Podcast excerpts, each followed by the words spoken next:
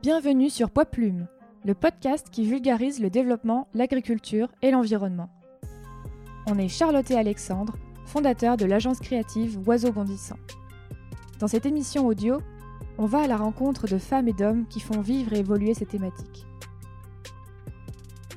Dans l'épisode d'aujourd'hui, nous sommes avec Michel Gassier, paysan vigneron et arboriculteur au château de Nage.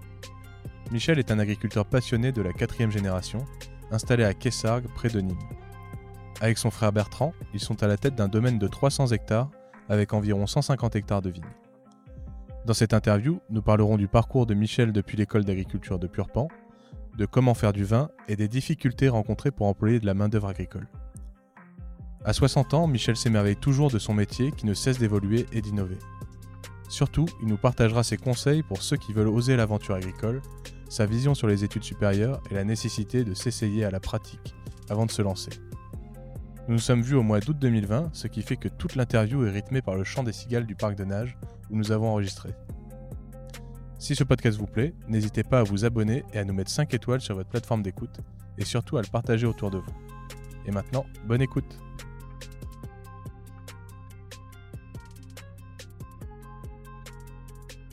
Bonjour Michel. Bonjour Alexandre. Merci de nous accueillir euh, à Masse de Nage, euh, la demeure historique des Gassiers. Bienvenue. Pour commencer, est-ce que tu peux te présenter et nous dire qui tu es et ce que tu fais? Alors, je suis Michel Gassier, j'aurai 60 ans cette année. Je suis marié, j'ai trois enfants. Je suis agriculteur à côté de Nîmes dans le Gard. Euh, et je suis euh, la quatrième génération de ma famille à m'occuper du domaine. Donc c'est un domaine qui, euh, qui a été acheté par euh, mon arrière-grand-père, euh, Joseph Torres, alors que la famille à l'époque vivait en Algérie. cet arrière-grand-père avait anticipé avec beaucoup de, de vision la, la, décolonisation future et ce qui a permis à la famille en 62, quand on nous a demandé de quitter le pays, d'avoir un point de, de comment dire euh, d'attache, euh, un point pour rebondir. Et, euh, et mon père a donc continué l'agriculture sur de nouvelles terres ici au Mas de Nage. Donc le, on est au Mas de Nage, donc pas à Nîmes exactement, mais à Kessargues. Oui. Et donc le Mas de Nage, qu'est-ce que vous produisez et à, quelle échelle on, on est en termes de main d'œuvre Alors on est et historiquement, hein, depuis toujours, euh, on est resté producteur de fruits et producteur de vin. Euh, aujourd'hui, euh, le, domaine est géré, co-géré avec mon frère Bertrand, qui s'occupe de la partie fruits. Moi, je m'occupe essentiellement de la partie vin. L'ensemble des terres cultivées est d'environ 300 hectares. Euh, avec euh, bon an mal an, on va dire 150 euh, hectares de vignes, une centaine de fruitiers et une cinquantaine de divers et variés rotations culturales, prairies et, autres. ce qui nous caractérise aussi, c'est que la génération précédente était uniquement agriculteur, c'est-à-dire que mon père produisait de la matière première et ensuite elle était commercialisée par, par d'autres entreprises mon frère et moi avons créé, euh, à notre arrivée sur euh, l'exploitation, l'activité de conditionnement et de commercialisation, tant en fruits que en vin, et qui nous a permis d'assurer la, rentabilité et la pérennité de, l'entreprise dans le temps. Et quel type de fruits vous produisez sur le domaine? Alors en fruits, on est sur des fruits à noyaux abricots pêche, dans toute la partie caillouteuse euh, des terres que l'on a, donc qui sont sur la partie costière de Nîmes, anciens alluvions du Rhône. Euh, et on a aussi euh, des terres beaucoup plus franches, beaucoup plus lourdes, qu'on a dans la plaine du Vistre, qui sont des alluvions récentes de, rivières et qui conviennent bien aux fruits à pépins que sont la pomme et la poire. Donc aujourd'hui, tu diriges avec ton frère Bertrand le, domaine, aussi bien pour la partie fruitière que pour la partie vinification. Est-ce que tu peux nous parler un peu de ton parcours euh, qui t'a mené jusqu'à là où tu es aujourd'hui depuis le lycée? Alors, oui, donc moi j'ai grandi, euh, grandi ici, dans, une ferme, euh, très attaché, à la, nature. quand j'étais petit, j'adorais me, promener dans les champs, aller pêcher les anguilles dans les roubines, tirer les merles à la 12 mm, enfin tout ce que un, un, petit garçon pouvait, pouvait faire dans un environnement rural. Euh, j'ai eu mon bac, j'aimais pas les études, j'avais envie de m'arrêter, mais euh, ma mère m'a a su me persuader de continuer et euh, j'ai fait l'école d'agriculture de Purpan à Toulouse, qui est une école d'agriculture généraliste. Pendant cinq ans et, ce qui m'a fait accrocher à cette, à, cette école, ça a été la quantité de stages qui, qui étaient demandés durant le, cursus euh, universitaire. Euh, j'ai toujours aimé travailler, j'aimais moins les études, et c'était un, équilibre qui me, qui me convenait. Est-ce que tu peux nous parler d'un des stages, par exemple? Euh, Oui, les stages ont été divers et variés. entre le stage de, première année, où j'étais en immersion totale dans, dans une exploitation de polyculture euh, euh, dans la région de Sainte-Foy-la-Grande, donc euh, près, de, près de Bordeaux, et, et où les, les, travaux allaient depuis la vigne, le maïs, le tabac, les kiwis, les tomates de plein champ, les tomates de serre, les pépinières de kiwis, les poivrons. on commençait au lever du jour, on terminait à la tombée de la nuit.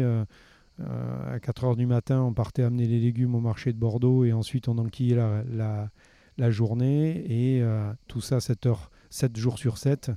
Euh, voilà, et donc c'était, on va dire, si l'agriculture c'était pas fait pour toi, après un stage pareil, tu le savais quoi.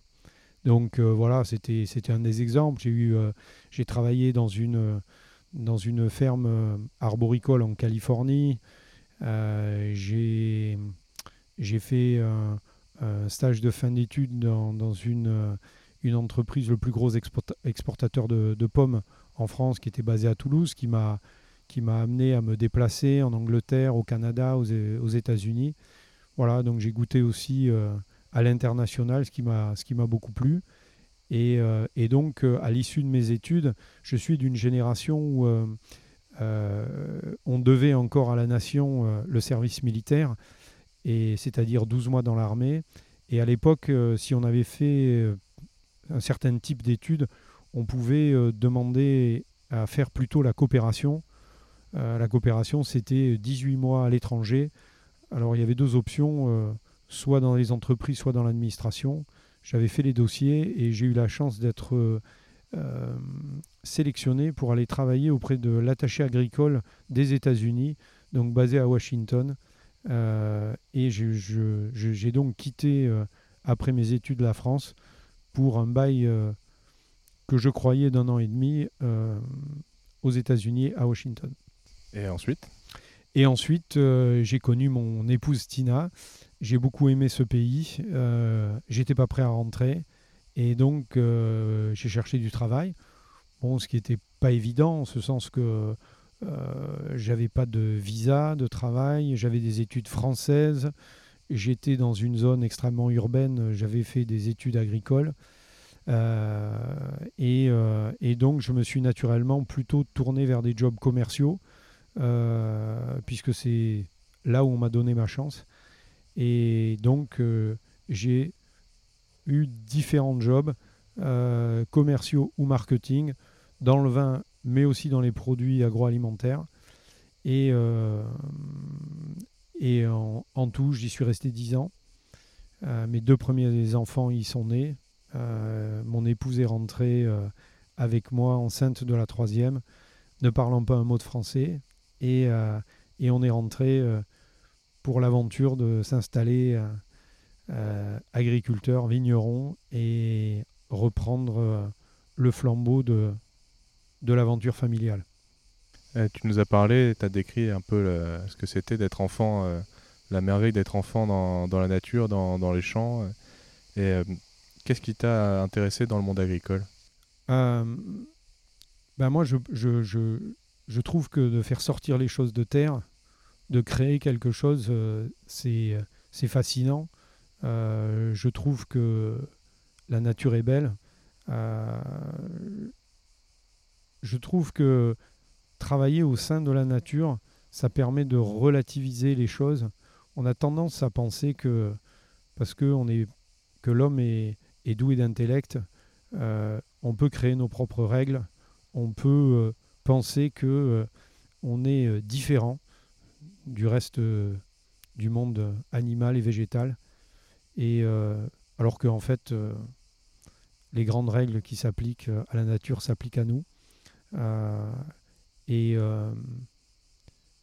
et euh, c'est à la fois, euh, ça, nous donne une certaine dose d'humilité, ça nous donne une, euh, une, dose de, de réalisme et ça nous donne notre place dans ce monde. Finalement, ta première expérience après le service militaire aux États-Unis, c'était dans le, domaine commercial.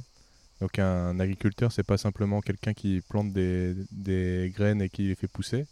C'est euh, un marketeur, un commercial, un chef d'entreprise, un manager, un logisticien. Est-ce que tu peux nous décrire un peu le quotidien, euh, ton quotidien à Nage? Euh, Oui, ben c'est c'est un peu tout ça. C'est c'est le métier d'agriculteur, c'est extrêmement complexifié ces, ces 20 ou 30 dernières années. Quand je vois le métier de mon père, mon père me dit on fait pas le même métier. Euh, mon père était euh, d'une époque où l'agriculture était euh, rentable pour les producteurs de, on va dire, de matières premières. On, confiait la commercialisation, on vendait souvent ce qu'on appelait bord verger, c'est-à-dire au bord du champ, à des gens qui récupéraient les fruits ou le raisin et le conditionnaient, le transformaient, le vendaient. Euh, et rapidement, euh, euh, ce métier-là s'est avéré plus rentable et il a fallu intégrer cette dimension de transformation et de commercialisation pour arriver à conserver la valeur ajoutée de cette étape-là et pour garder une entreprise rentable. Et, et ce métier-là, lui-même, de transformation et de commercialisation, s'est aussi complexifié avec avec des dimensions de, euh, de marketing, avec des dimensions de positionnement, avec des dimensions d'image, avec des dimensions de communication. Euh, la complexification euh, a fait qu'on a dû s'entourer, il y a de la gestion humaine, il y a des investissements à raisonner, il y a de la gestion de trésorerie, d'investissement. Donc c'est vraiment, on, est, on, est sur un, vrai métier de chef d'entreprise avec euh, tous les aspects qui ne, sont pas, euh, euh, comment dire, qui sont sûrement pas nouveaux aux chefs d'entreprise de l'industrie, mais qui sont peut-être nouveaux pour, pour des agriculteurs, tout en sachant qu'il faut qu'on maîtrise encore toute la partie production, la partie en lien avec la nature, la partie en lien avec les aléas du climat et toute la technicité, parce que on a peut-être euh, on, oublie sûrement euh, vite cela, mais le métier d'agriculteur est un métier extrêmement technique. Euh, il y a beaucoup de connaissances, beaucoup d'expériences à avoir. il n'y a pas deux années pareilles.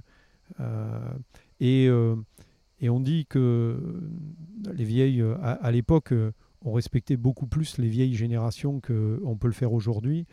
Mais c'était beaucoup dû à, des, à des, des civilisations très agricoles et où euh, le savoir des anciens, parce qu'ils avaient vu euh, des choses se passer, ils étaient capables de transmettre, avait énormément de valeur. Au jour d'aujourd'hui, si papy ne sait pas euh, programmer l'ordinateur, il ne sert plus à rien.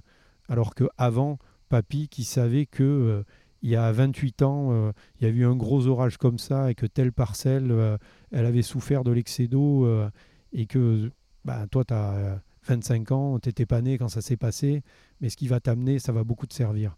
Et, euh, voilà, donc euh, c'est un métier, euh, c'est un métier qui s'apprend lentement et sur lequel on a besoin de, de l'apport des anciens pour, pour mieux comprendre et mieux faire son métier. Et tu veux dire que les agriculteurs, c'est pas des bouseux? Puisque tu es lancé, est-ce que tu veux nous parler de, de, ce que, de ce que tu vois de l'évolution de l'image de l'agriculture et de l'agriculteur auprès du grand public? Ben, C'est une bonne question. Euh, euh, on, a fait le, on a fait le 180 et, maintenant il faut qu'on l'opère dans l'autre sens. C'est-à-dire qu'après la Deuxième Guerre mondiale, euh, devant euh, le redéveloppement fort de, la population mondiale, il y avait euh, l'inquiétude de savoir si on allait pouvoir nourrir la planète. L'agriculteur avait une très bonne image de celui qui nourrissait les populations. Et puis, progressivement, avec les gains de productivité de l'agriculture, on s'aperçoit que dans les pays développés, on a un excédent de quasiment tout. Euh, c'est pas un hasard, euh, le prix du lait est, trop bas, le prix de la viande est trop bas, euh, et, ainsi de suite. Et tout d'un coup, ben, obtenir de la nourriture, c'était plus un problème, c'était plus une préoccupation. Par contre, l'environnement devenait une préoccupation, et tout d'un coup, l'agriculteur est devenu le pollueur de la planète. Et donc, notre image est passée de, de très positive à très négative. Et, au jour d'aujourd'hui, et euh, justement, je, remercie et je salue le travail que toi et Charlotte euh, euh, sont en train de faire, de redonner une image, ou en tout cas la possibilité à l'agriculture de reconquérir son image. Je pense qu'on a un, gros travail à faire. ce que les gens ont, oublié dans tout ça, c'est que nous vivons de la nature. on est tout agriculteur qui se respecte à, à, au fond de lui-même envie de la protéger parce que c'est son gagne-pain. Et de laisser croire que les agriculteurs n'ont rien à foutre et qu'ils euh, sont là euh, pour, pour tirer le maximum et euh, rentrer du profit et advienne que pourra, c'est une perception qui est extrêmement fausse et on a besoin, on a vraiment besoin tous collectivement, nous tous les agriculteurs, de faire un gros travail d'image pour montrer que L'agriculture d'aujourd'hui, c'est pas l'agriculture d'il y a 30 ans. C'est pas une agriculture dont la seule préoccupation c'était la production parce qu'on on avait besoin de nourrir les, populations. Au jour d'aujourd'hui, on a une agriculture qui est beaucoup plus à l'écoute, euh, qui est beaucoup plus respectueuse, qui a fait des progrès énormes.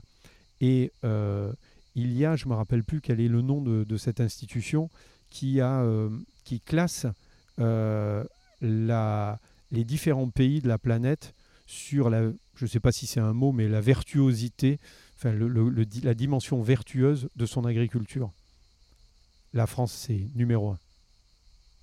Euh, tu parles d'innovation, de, travailler avec la nature, d'utiliser le savoir des anciens. Et euh, tout ça, tu, tu, le concrétises puisque à Nage, vous êtes euh, un peu des précurseurs de, de la bio.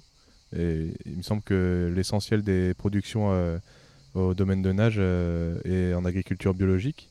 Est-ce que tu peux nous dire pourquoi vous, vous utilisez ce type d'agriculture et quelle est la, la philosophie Est-ce que c'est tout beau, tout, tout, propre et on, vend beaucoup plus cher ces produits, on vit mieux Ou est-ce que on galère parce qu'on ne peut pas utiliser de pesticides? C'est un peu tout ça. alors, le, précurseur euh, euh, dans, la conversion en agriculture biologique a été la, vigne. Euh, le, basculement en agriculture biologique peut avoir effectivement plein de motivations. et, et, dans mon cas personnel, la motivation principale, ça avait été la qualité et l'identité des vins qu'on était capable de produire j'avais, euh, à la faveur d'un, changement de conseil en, vinification, euh, j'ai eu l'opportunité de, de, passer pas mal de temps sur euh, l'appellation Châteauneuf-du-Pape et à goûter, à goûter pas mal de vins. Appellation qui est la plus prestigieuse de notre région du, sud de la vallée du Rhône et, et appellation avec un terroir assez similaire, fait de gros cailloux, un climat assez similaire, gorgé de soleil, et des vins, des vins très bons mais très puissants. Et, et ce que j'ai remarqué, c'est que tous les vins que j'aimais, c'était des vins qui étaient produits en, bio ou en agriculture biologique, avec, selon, selon ce que m'expliquaient les vignerons, un impact important du travail du sol dans l'équilibre de la plante et dans l'équilibre euh, donc du raisin et des vins qu'on allait faire euh, dessus. Et après, euh, après ça, je suis revenu et je me suis dit c'est ça qui manque à nos vins. J'ai envie de leur donner plus de fraîcheur, plus d'équilibre. On va se mettre au travail du sol. On était déjà en lutte raisonnée, donc à partir du moment où on s'affranchissait des désherbants et on passait en travail du sol, on était à 90% d'agriculture biologique. Et ce que je me suis dit, c'est bon, bah, allons jusqu'au bout. Euh, et en plus, ce qui me séduisait, euh, c'est que une des, une des différences entre l'agriculture conventionnelle et l'agriculture biologique, c'est que tous les produits de lutte qu'on peut utiliser en agriculture biologique sont des produits de contact, c'est-à-dire des produits qui ne pénètrent pas dans la plante, donc ils ne vont pas se retrouver dans le raisin. Et ce qui veut dire que euh, on n'aura aucune de ces molécules dans le vin terminé. Et pour moi, c'était susceptible de nous amener beaucoup plus de pureté dans les expressions euh, aromatiques de Nova. Donc on y est allé. Euh, en année 1, on l'a fait partiellement. On a regardé un peu l'impact que ça pouvait avoir, tant en besoin humain qu'en besoin matériel. Et ils sont relativement élevés.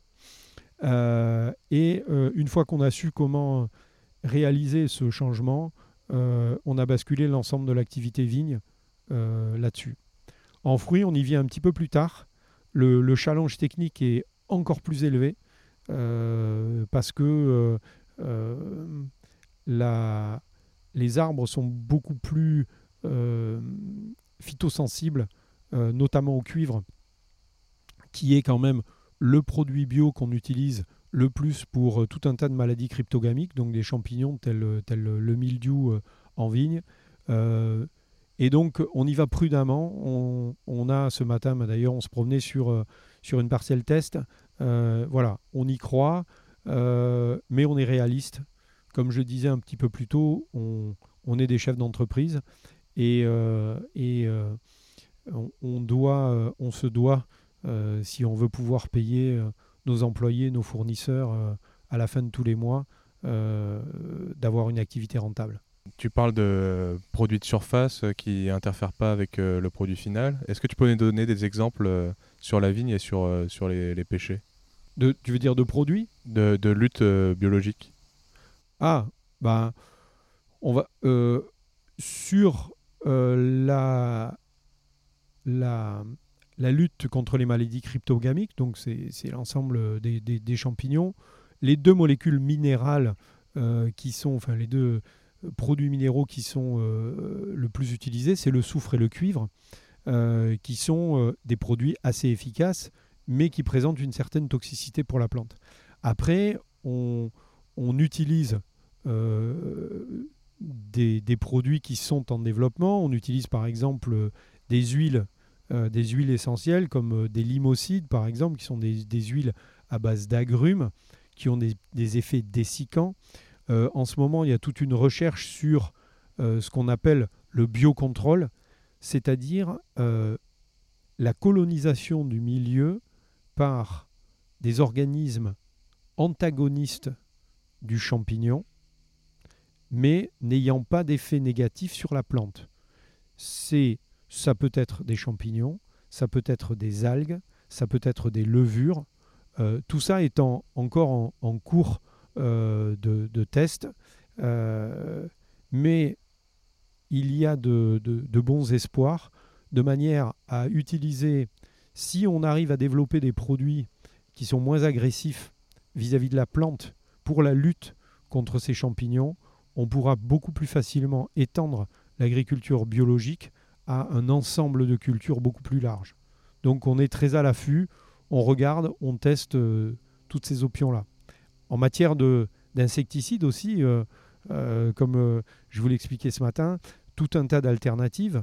Bon, il y a bien entendu les, molécules végétales extraites de plantes qui peuvent avoir un effet insecticide un petit peu comme, comme une molécule chimique qu'on essaye d'utiliser au moins possible.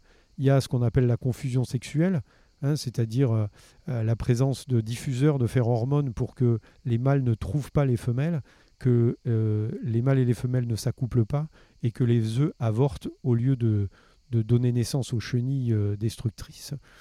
il va y avoir des lâchers de prédateurs, tels que, les trichogrammes, des microguêpes qui vont venir pondre dans les œufs de, ces papillons. Euh, voilà, il va y avoir euh, des pulvérisations d'argile sur les feuilles qui vont changer euh, la couleur du feuillage et qui font que les insectes migreurs vont pas être attirés par cette couleur de feuillage et vont aller se déployer sur d'autres espèces végétales mais non pas sa propre culture. en ce moment, la recherche fourmille d'idées il y a plein de choses qui sont euh, euh, prometteurs et, et, déjà des choses efficaces. alors bien entendu, rien n'est aussi efficace que le napalm chimique, mais, mais dans la durée, susceptible de donner des cultures équilibrées qui vont permettre une production régulière de, de fruits et, et, de raisins. Et tu le dis, la, la, culture bio, euh, c'est un défi, c'est un enjeu euh, en termes de produits phytosanitaires, mais c'est aussi euh, beaucoup plus de, main-d'œuvre employée. Est-ce que tu peux parler de, des difficultés qu'on a aujourd'hui en France à trouver des personnes qui veulent travailler dans l'agriculture? Oh ben, c'est, effectivement un des, gros challenges de l'agriculture. au jour d'aujourd'hui, quasiment plus personne en France veut travailler, euh, veut travailler dans les métiers manuels, dans les métiers qui demandent euh, un certain effort physique, même s'il se montent des clubs de gym euh, tous les jours et les gens sont prêts à payer des petites fortunes pour y aller. au jour d'aujourd'hui, c'est un problème de l'agriculture, mais c'est un problème de tous les métiers manuels, hein, les artisans, les maçons, les plombiers, les électriciens, les restaurants, tout ce qui est un petit peu taxant physiquement n'a plus la cote. Euh, et c'est un des vrais, des vrais challenges euh, euh, pour nous. Ouais, comment vous, est-ce que tu peux, as envie de parler de comment vous solutionnez ce problème de manque de main d'œuvre en France pour faire tous les, tous les métiers difficiles, c'est-à-dire la récolte, la taille, ce genre de choses? Ben, L'Europe a été une soupape pour nous puisque au jour d'aujourd'hui, n'importe quel pays européen, euh, enfin, en tant que citoyen européen, euh, on peut aller travailler librement dans les autres pays.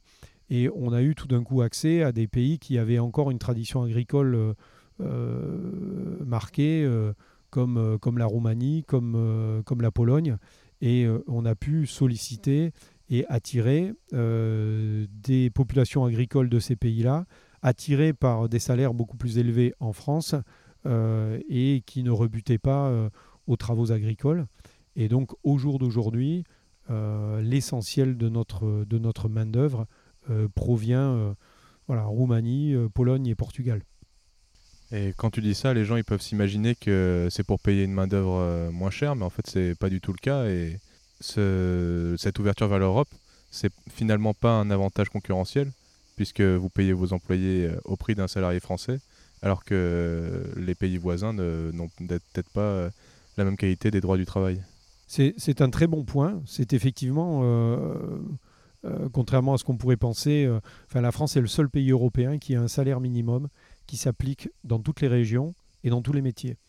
et pour tous, qu'on soit français ou pas. Donc, les salaires de nos employés sont calés sur les salaires français. tous les autres pays européens ont des traitements diversifiés, que ce soit des régions et des types d'industries, comme l'Espagne par exemple, euh, ou, euh, ou, même un pays comme l'Allemagne, euh, qui leur permet de faire rentrer de la main-d'œuvre turque pour les Allemands, d'Amérique du Sud pour l'Espagne par exemple, et de les payer sensiblement moins cher que ce que nous, nous payons nos employés. Donc ce que l'on observe en France, c'est une réduction assez considérable de l'agriculture employeuse de main-d'œuvre, production maraîchère, production fruitière, euh, et avec un redéploiement des surfaces en production vers pour les, fruits méditerranéens, l'Espagne surtout et un petit peu l'Italie. Et pour les, cultures comme les fruits à pépins, la Pologne, l'Allemagne, qui au contraire ont eu des surfaces en augmentation. Parce que nous, en, conséquence, nous avons des prix de revient qui sont plus élevés. Et par contre, on est dans un marché complètement ouvert et où euh, bah, les, pêches produites en Espagne peuvent rentrer sur le territoire français sans taxe et, sont, euh, viennent concurrencer euh, les, produits, les produits français. Pour donner un exemple, quand mon frère et moi sommes rentrés sur l'exploitation dans le milieu des années 90 et que mon frère a développé son activité, on exportait une part importante de nos fruits en Angleterre, en Allemagne. au jour d'aujourd'hui, on n'exporte quasiment plus rien parce que, euh, encore en France, on, bénéficie de la préférence française. Heureusement pour nous, le consommateur nous soutient et est prêt à payer un petit peu plus pour du fruit français. Mais pourquoi euh, le consommateur allemand ou anglais paierait plus cher pour de la pêche française par rapport à de la pêche espagnole? Et donc ces marchés, ces marchés se sont effectivement fermés euh, à nous. On a parlé de votre façon de produire, votre façon de, vendre euh, votre philosophie avec euh, l'agriculture biologique. Mais maintenant, j'aimerais parler euh, aux néophytes et que tu nous décrives comment est-ce qu'on fait du vin? Comment est-ce qu'on fait du vin? Ben, Déjà, avec du raisin. Et, et, le vin, c'est une... comment dire C'est la rencontre d'un terroir, d'une espèce végétale et de l'homme. Euh, le terroir qui va donner euh, la signature euh, du vin que l'on aura, l'espèce végétale va lui donner sa, personnalité et, l'homme va façonner tout ça en fonction de, de l'idée du produit fini qu'il a en tête.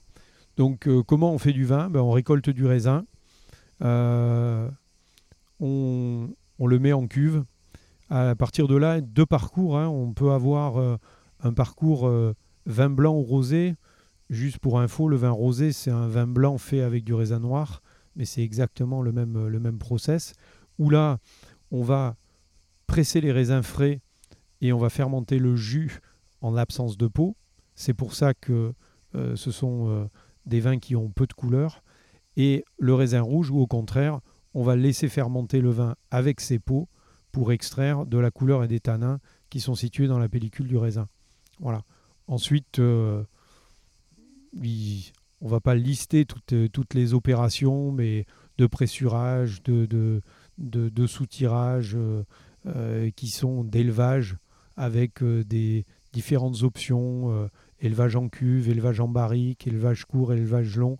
Tout ça, c'est en fait euh, le façonnage que euh, l'homme, le vigneron, euh, voudra donner à son produit en fonction du résultat final qu'il vise pour son vin.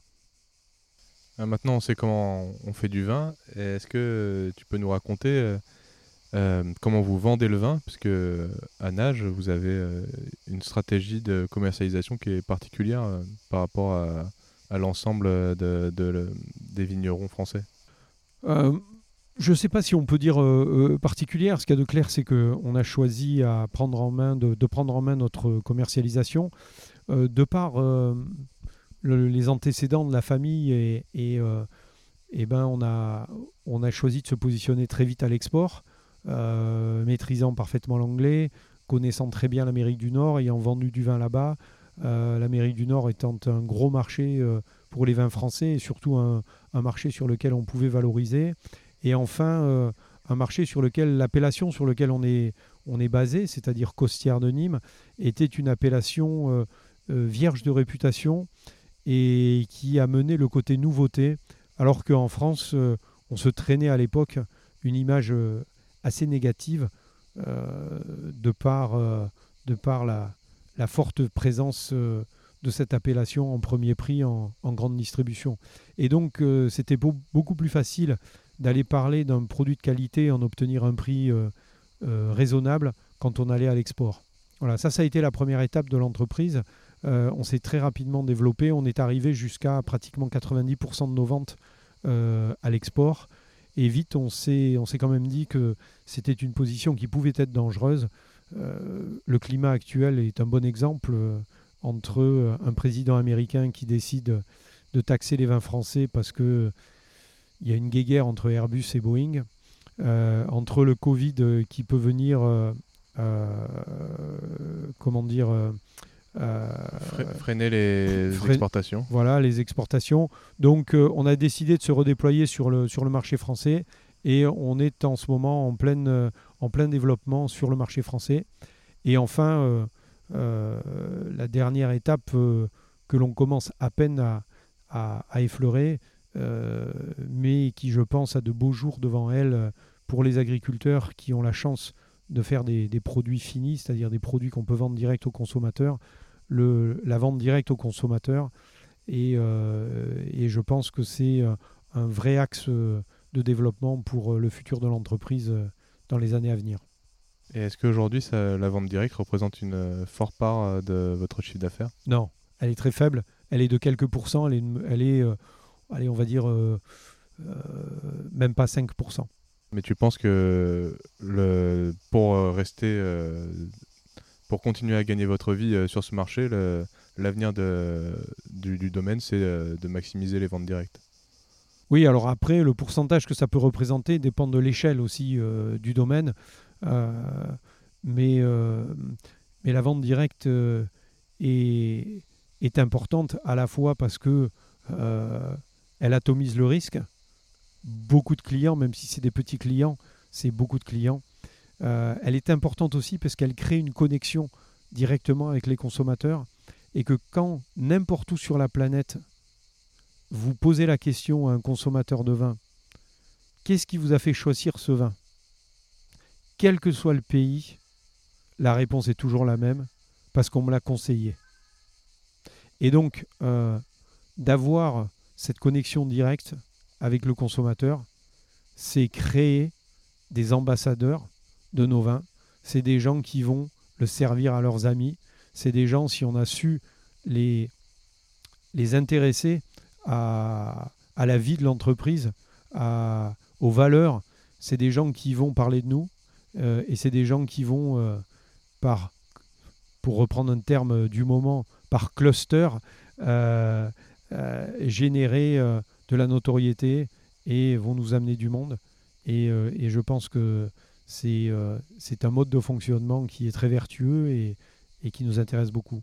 Tu penses que les agriculteurs ont besoin de reprendre en main leur, euh, leur communication, leur, leur façon de, de, se faire comprendre de leur clientèle et de créer du lien avec cette clientèle pour reprendre, reprendre la main en fait sur la façon dont ils vendent leurs produits oui, exactement. Je pense que c'est un double bénéfice. C'est un, bénéfice par rapport à l'image globale, si on est nombreux à le faire par, rapport à l'image globale de l'agriculture.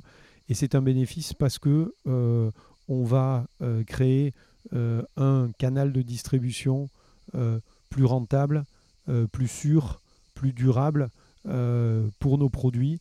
Ça nous permet aussi de nous améliorer parce que ce contact avec le consommateur, il est à deux, il doit être dans deux directions. C'est-à-dire que nous, on est, on est très content d'avoir des retours euh, des gens qui consomment nos vins, euh, qui soient positifs, bien entendu, parce que cela font plaisir, mais qui soient négatifs, parce que cela nous font progresser. Donc euh, c'est aussi quelque chose de vertueux et qui peut nous amener à devenir, devenir meilleurs, de comprendre ce, qu'attendent les gens, ceux, qui veulent, ceux qui veulent boire, ceux qui veulent manger, ceux qui veulent entendre. Euh, tout ça, c'est positif. Est-ce que tu peux nous donner des recommandations euh, pour les jeunes euh, qui nous écoutent, qui veulent se lancer dans l'agriculture, peut-être dans, dans, la viticulture en particulier? Je vais dire, c'est un métier, c'est plus qu'un métier, c'est pas un métier, c'est une vie, c'est une passion. Et si on l'a, je voudrais pas faire le, aucun autre métier pour rien au monde. Je pense que c'est le plus beau métier du monde. Mais c'est un métier qui est euh, extrêmement prenant. Ce dont on vient de parler, c'est euh, à 18h, on ferme pas la porte et, et on entre dans une autre vie. on a, comme tu l'as vu, la maison est au milieu des vignes. Moi, je dis en rigolant, le matin, quand j'ouvre les volets, je suis au travail. Je suis au milieu de mon outil de travail. moi, ça ne me pèse pas, ça me passionne. si je dirais aux jeunes, découvrez l'agriculture, allez, euh, allez travailler dans l'agriculture, regardez si euh, ça vous accroche, et si ça vous accroche, croyez en vous et foncez. Et euh, c'est un métier magnifique. Donc l'expérience avant, avant les études Oui, l'expérience avant les études, oui, là tu viens de toucher encore un de mes, un de mes, un de mes sujets favoris je, je, trouve qu'on pousse trop les jeunes à aller trop loin dans les études avant de commencer à travailler. Euh, je pense que on a besoin de valider d'abord que c'est bien quelque chose qu'on a envie de faire. Et euh, bon, je dis ça parce que j'étais quelqu'un euh, jamais exceptionnellement passionné par les études. Donc moi, au contraire, j'ai toujours cherché à plutôt travailler que faire des études. Mais, mais voilà, moi j'ai trois enfants qui ont, très très bien marché euh, euh, à l'école et euh, et il y en a deux sur trois qui se sont arrêtés au bachelor et qui n'ont pas de master. Et tout simplement parce que on leur a conseillé de ne pas en faire et de commencer à travailler. Et derrière, une fois que ça te plaît, ou au contraire, ça ne te plaît pas, les études supérieures peuvent te permettre de te redéployer, d'essayer autre chose. Donc quand je vois des gens qui font 5, 6 ans d'études qui démarrent dans la vie professionnelle et qui finalement disent euh, ça me plaît pas, je me dis euh, quel gâchis. Et dans l'agriculture, c'est particulièrement vrai parce que c'est tellement particulier, c'est tellement prenant que vas-y, fais ton BTS, rentre euh, pour avoir vraiment des bases techniques, va travailler et regarde si ça colle. Et si ça colle, après, tu peux retourner à l'école. Tu peux y aller. Moi, j'ai ma fille cadette qui a fait des études agricoles en Suisse. Euh, j'ai adoré leur approche. Donc, euh, ma fille Isabelle euh, avait eu son bac brillamment. Elle aurait pu faire ce qu'elle voulait au niveau études. Et elle a choisi l'école de Changin en Suisse, qu'on était allé visiter suite à une visite de vignerons de Suisse qui nous en avait pas, mal parlé. Et, et, quand on est allé visiter l'école, ils nous ont dit ben écoutez, elle, fait un dossier, mais on lui dit, mais elle est prise ou elle n'est pas prise? Elle dit, ah non, non, c'est pas comme ça que ça se passe. Elle fait un stage de un an et euh, elle fait un petit rapport et après on vous dit. Et donc, euh, on prend l'élève, on la colle comme ouvrière agricole. Donc, elle était sur une petite exploitation de 6 hectares de vignes dans des pentes vertigineuses euh, du bord du lac Léman, dans lequel elle a porté des caisses, elle a taillé, elle a planté des nouvelles vignes, elle a palissé. Pendant un an, elle a été ouvrière agricole. Euh, et, au bout d'un an, euh, comme c'était ce qui lui plaisait, ce qu'elle avait envie de faire, on lui a dit ben, bienvenue à l'école. Et, euh, j'ai trouvé ça fabuleux parce que si, si c'était pas fait pour elle, au bout d'un an, à tailler sous la neige, à palisser sous la pluie, 8-9 heures par jour, à se lever au lever du jour, si c'est pas fait pour toi, tu le sais. Et j'ai trouvé que cette approche extrêmement pragmatique. On peut faire confiance à nos amis suisses pour ça était euh, quelque chose de, très intéressant. Euh, maintenant, est-ce que tu peux nous faire une euh, recommandation culturelle? Culturelle, c'est-à-dire? Bah, Un bouquin, par exemple. Ah Bon, alors, moi, il y a un bouquin qui m'a, que j'ai lu récemment et qui m'a, qui m'a beaucoup marqué parce qu'il touche aussi à l'histoire de la famille. c'est un bouquin qui s'appelle L'art de perdre, qui a été écrit, écrit par la petite fille d'un harki, euh, Alice Zeniter. Voilà, qui, euh, qui a, euh, bah, comme, comme notre famille, été obligée de rentrer en France en 62, en contraint et forcé par rapport à des décisions qui n'avaient pas perçues comme, comme prises. et, et qui, dépeint avec, euh, euh, avec beaucoup d'humanité euh, le, le, crève-cœur que qu'a pu être euh, cette, euh, cette séparation, mais, mais aussi euh, qui montre comment il se passe des choses dans la vie qui paraissent anodines et qui définissent pourtant le cours de ta vie. Et, et j'allais dire, ça me parle beaucoup puisque moi j'ai l'impression que c'est comme ça que, que ma vie se déroule. Euh, quand euh, quand j'ai fini mes études, euh, j'avais fait deux dossiers justement de coopération. J'avais été pris à soit dans une coopérative de bananes à la Martinique, soit euh, à, Washington auprès de l'attaché agricole. J'aurais pu choisir l'un comme l'autre. J'aurais pu aller faire de la planche à voile en Martinique. J'ai préféré apprendre l'anglais et partir aux États-Unis. J'ai connu mon épouse. Euh, on a eu nos trois enfants.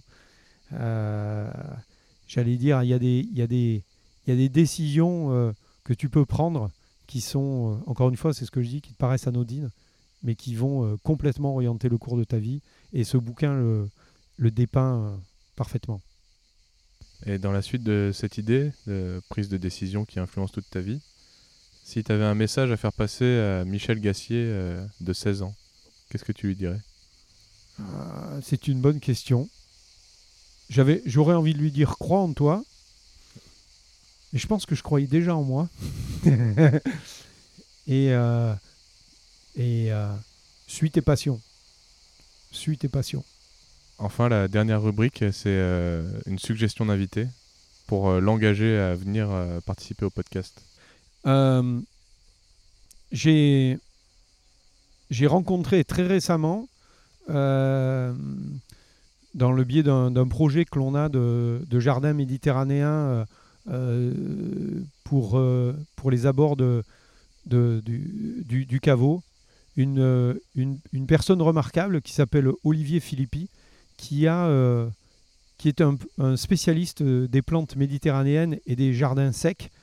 Euh, c'est quelqu'un euh, qui comprend, et maîtrise et connaît parfaitement toute la flore méditerranéenne, qui intervient sur euh, tout un tas de, de chantiers euh, tout autour de la Méditerranée et qui sait parler avec, euh, avec passion de, de, de ses plantes, de sa Méditerranée, de, de- du respect de la nature, des équilibres entre les plantes, des interactions entre les plantes.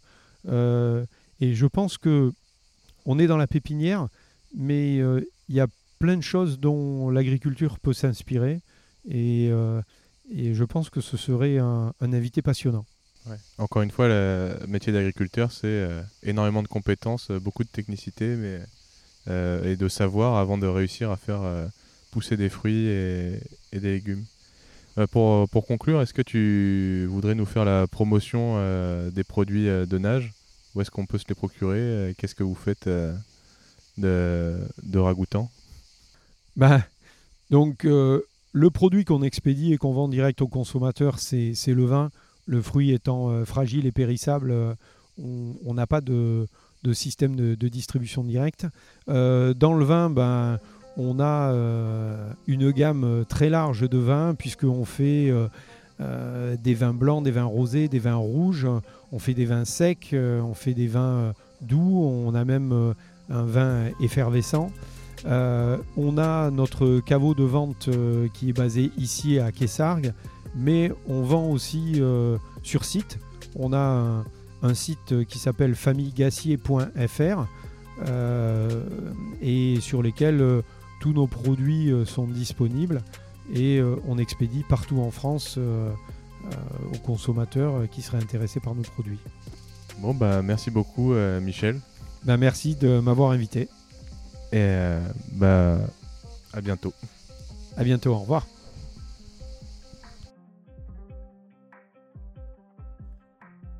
Et voilà, cet épisode de Poids Plume est terminé. Merci d'avoir écouté jusqu'à la fin et bravo. On se retrouve rapidement pour un prochain épisode. En attendant, je vous invite à nous suivre sur Instagram, sur nos comptes oiseau.bondissant et Poids Plume Podcast. Si l'épisode vous a plu, n'hésitez pas à le partager et à en parler autour de vous.